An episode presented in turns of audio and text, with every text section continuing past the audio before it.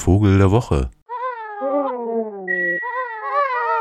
Und ein herzliches Willkommen im neuen Jahr wünsche ich angesichts der Tatsache, dass ja genau vor einem Jahr 5000 Vögel vom Himmel fielen, in den USA, in einer bestimmten Region, in der der Rotschultersterling vorkommt und auch gar nicht so geliebt wird von den Bauern, haben sich die Leute natürlich gefragt, ob dieses Silvester nicht möglicherweise ein recht tödliches Ereignis ist für Vögel, zumindest für manche. In dem Falle war es wohl der Fall.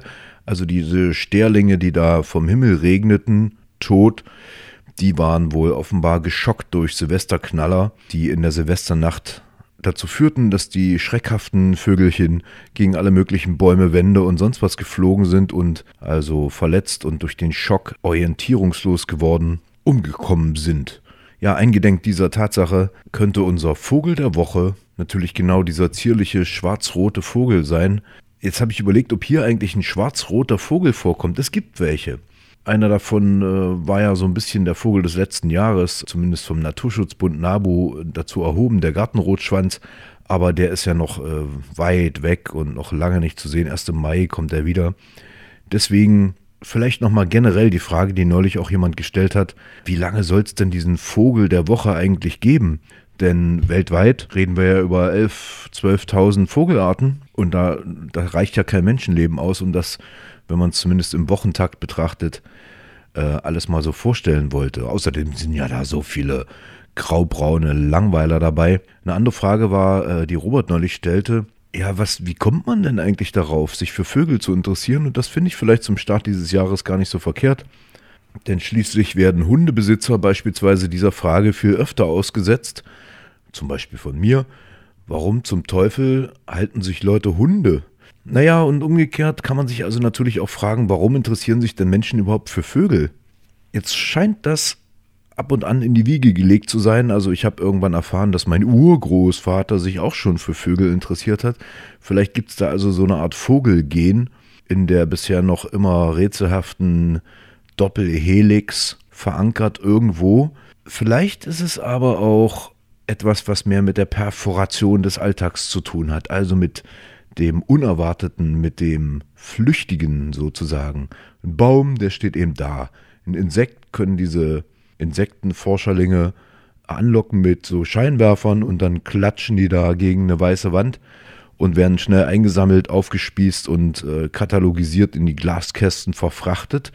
Bei Vögeln ist das nicht ganz so einfach und die, die sowas machen, also äh, Vögel in Netzen fangen, die sind ja eigentlich unter Vogelfreunden nicht wirklich beliebt. Also da weiß man ja, dass es eher so eine ähm, Wissenschaftsmenschen sind, die, naja, denen diese Leidenschaft offenbar irgendwie abgeht oder die es ja dann doch katalogisieren müssen, das Wilde. Und so unterscheiden sich dann selbst die Vogelfreunde noch so ein bisschen untereinander. Aber äh, ich, wir wollten ja der Sache auf den Grund gehen und der Grund könnte möglicherweise zumindest bei mir sein, dass diese seltsamen und ja auch übrigens sehr vielfältigen Wesen sich eben nicht festhalten lassen und zu jedem XY-Zeitpunkt irgendwo auftauchen können und genauso schnell wieder verschwinden können. Das heißt, es bleibt eigentlich immer spannend und man kann mit Blick zum Himmel doch auch in Halle beispielsweise immer wieder Überraschendes sehen. Eine einzige Ausnahme gibt es natürlich und äh, da latschen Leute ja auch in Halle gern hin. Das ist der Zoo. Da können die Tiere nicht wegrennen und auch die Vögel nicht, was natürlich in dem Fall auch ein bisschen schwierig äh, ist, da die ja zumindest man sieht, dass sie Flügel haben und äh, also sofort losfliegen, können sie aber eben nicht, weil entweder die Flügel gestutzt sind oder es sind Gitter ringsrum. Einer, bei dem man die gestutzten Flügel wenigstens nicht so sieht und dem man sowieso glaubt, dass er sich ungern bewegt, das ist unser Vogel der Woche, denn der führte immerhin sogar mal zur Benennung einer hallischen Performergruppe, nämlich Guricht. Ich rede vom Vogel Guricht. Jetzt werden Sie sagen, Moment mal, Guricht gibt es doch gar nicht im Zoo. Und das stimmt natürlich auch, aber es gibt einen, der sieht wenigstens so aus wie ein Guricht. Und das passt dann vielleicht sogar zum Jahr des Drachen, was nämlich gerade beginnt in China, denn das ist wirklich so ein Urgetüm. Vogel der Woche. Das heißt, er steht da eigentlich und manchmal auch auf einem Bein und er wirkt wie unbestimmbaren Alters, also 60 Jahre alt oder vielleicht auch 30, vielleicht aber auch 200. Man kann das überhaupt nicht sagen, weil er sieht einfach verdammt aus wie ein uralter Vogelgreis, definitiv deplatziert, eigentlich zu Hause in Ostafrika, der Marabu nämlich.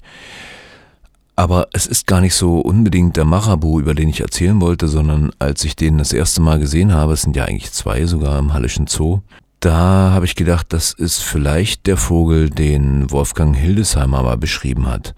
Der hat nämlich einen äh, unglücklichen Professor in ein verlassenes Dorf reisen lassen, denn der Professor glaubte, dass er dort seinen beschriebenen, theoretisch beschriebenen Vogel praktisch auch mal sehen kann, denn er hat noch niemand gesehen, den Vogel Guricht. Denn der lebte nach Auffassung dieses Professors nur in zusammenfallenden, einöden, in verlassenen, von Menschen verlassenen Gegenden. Und dieses Dorf, wo er da hinfuhr, ähm, das fiel wirklich schon so langsam zusammen. In der Kneipe, in der er da darauf wartete, diesen Vogel irgendwann zu sehen, da war nur noch der Sargtischler und die Kneiperin am Ende selbst der Bahnhof war zusammengefallen und ein wissenschaftlicher Widersacher, der hatte ihn darüber aufgeklärt, dass das alles Unfug ist und dass er ein Gleisner ist. Und als dann auch noch der Sargtischler nach Hause ging und die Kneipe in sich zusammenfiel, da endlich sah er den Guricht. Der war gar nicht so schön, wie er eigentlich dachte, dass der Guricht schön sein müsse, sondern statt stolzierenden Ganges war es mehr so eine Art humpelnd, also weniger schreitend, denn schleichend. Und auch der gewaltige Schnabel war dann doch eher ein Krummschnabel. Und so fiel der Professor in dieser schönen Geschichte von Wolfgang Hildesheimer die Verspätung dann doch in sich zusammen weil der edle Vogel in seinem Hirn, den er glaubte entdecken zu müssen, dann doch bloß irgendein schrabliges Viech war. Und seitdem, seit ich diese Geschichte gelesen habe, fand ich diesen Vogel Guricht immer unglaublich sympathisch, weil der war ja sozusagen der Verlierer der Geschichte. Und ja immerhin trotzdem so groß, wie er vorher beschrieben war. Und als ich dann den Marabu im Hallischen Zoo entdeckte, dachte ich, das ist eigentlich der Vogel Guricht. Und vielleicht ist das ja auch. Er spricht selten. Und immer wenn er spricht, war ich nicht da. Wenn ich da war, dann hat er mich nicht mal angeguckt. Der Vogel Guricht im Hallischen Zoo. Kein Wunder also, dass sich eine Hallische Performance-Gruppe nach diesem Vogel benannt hat. Weil die sind ja auch so unterwegs. Die Gurichte. Als Gregor Samsa eines Morgens aus unruhigen Träumen erwachte, fand er sich in seinem Bett zu einem ungeheuren Ungeziefer verwandelt. Er lag auf seinem panzerartig harten Rücken und sah, wenn er den Kopf ein wenig hob, seinen gewölbten, braunen, von bogenförmigen Versteifungen geteilten Bauch, auf dessen Höhe sich die Bettdecke zum gänzlichen Niedergleiten bereit kaum noch erhalten konnte. Seine vielen, im Vergleich zu seinem sonstigen Umfang kläglich dünnen Beine flimmerten ihm hilflos vor Augen. Was ist mit mir geschehen? dachte er. Es war kein Traum. Sein Zimmer, ein richtiges, nur etwas